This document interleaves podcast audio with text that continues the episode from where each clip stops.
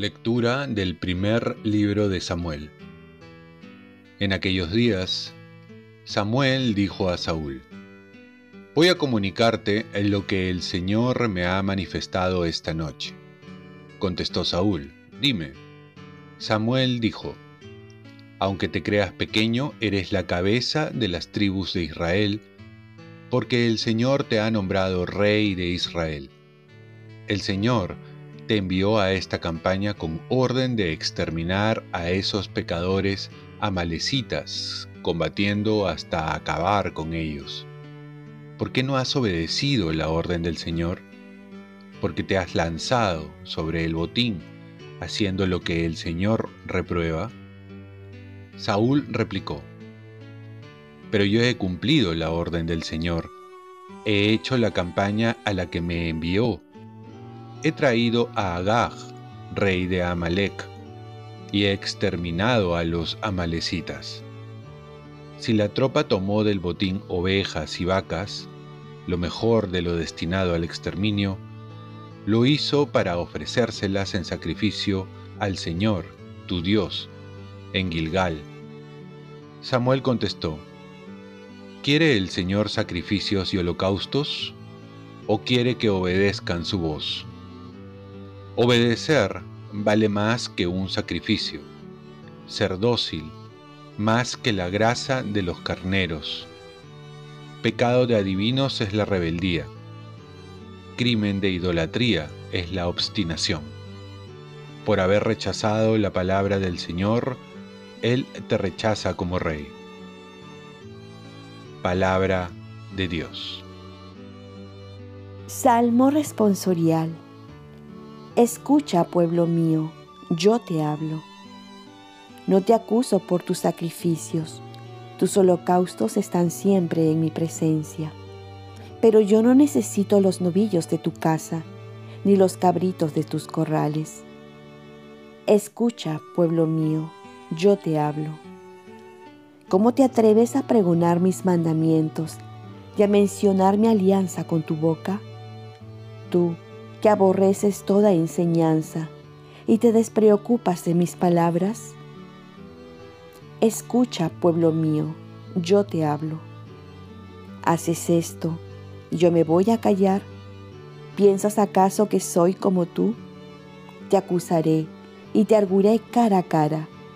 El que ofrece sacrificios de alabanza me honra de verdad. Escucha, pueblo mío, yo te hablo.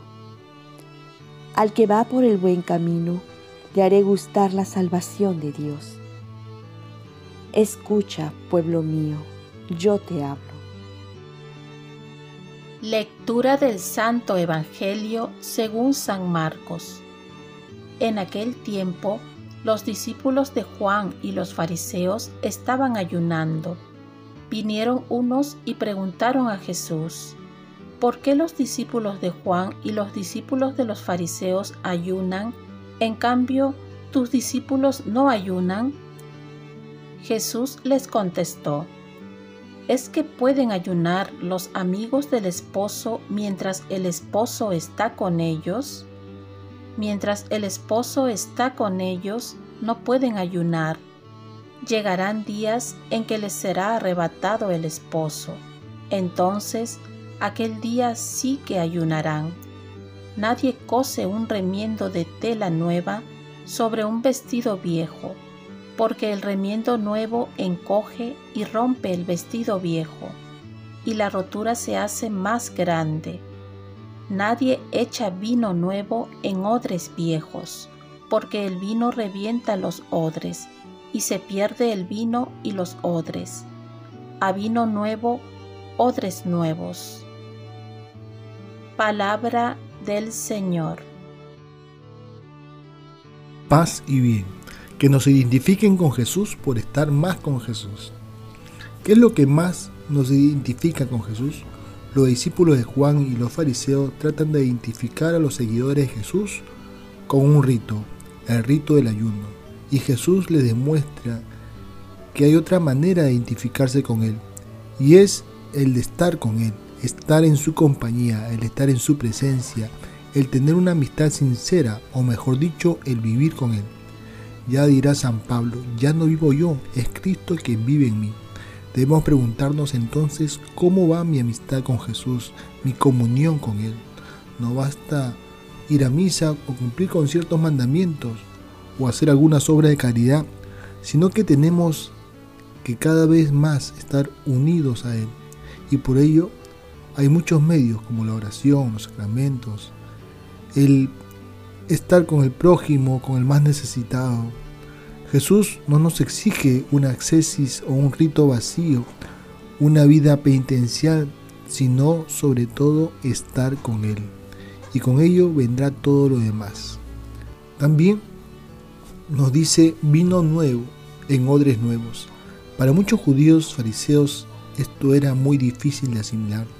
Por ello, ante una nueva enseñanza tenemos que estar con un corazón y una mente abierta, pues no hay peor ciego que el que no quiere ver. La testarudez de los fariseos va a cerrar el corazón a la nueva vida que trae Jesús, pues muchos aún identifican la fe, la vida del cristiano, con una serie de ritos, con una serie de cumplimientos, sin un gozo de vida, sin una presencia viva de Jesús resucitado. Por ello tenemos que abrir nuestra mente para ver que la vida de Dios es más que un cumplimiento de leyes, sino es una vida intensa. Yo he venido a traer vida y vida en abundancia. Y esta es la vida en abundancia emocionante, creativa, caritativa, esperanzadora. Oremos, Virgen María Ayúdame a vivir cada vez más unido a Jesús para ser más como Él. Y para ello, ayúdame a abrir mi corazón y mi mente a la nueva vida que me ofrece. Ofrezcamos nuestro día. Dios Padre nuestro, yo te ofrezco toda mi jornada en unión con el corazón de tu Hijo Jesucristo, que sigue ofreciéndose a ti en Eucaristía para la salvación del mundo. Que el Espíritu Santo sea mi guía y mi fuerza en este día para ser testigo de tu amor.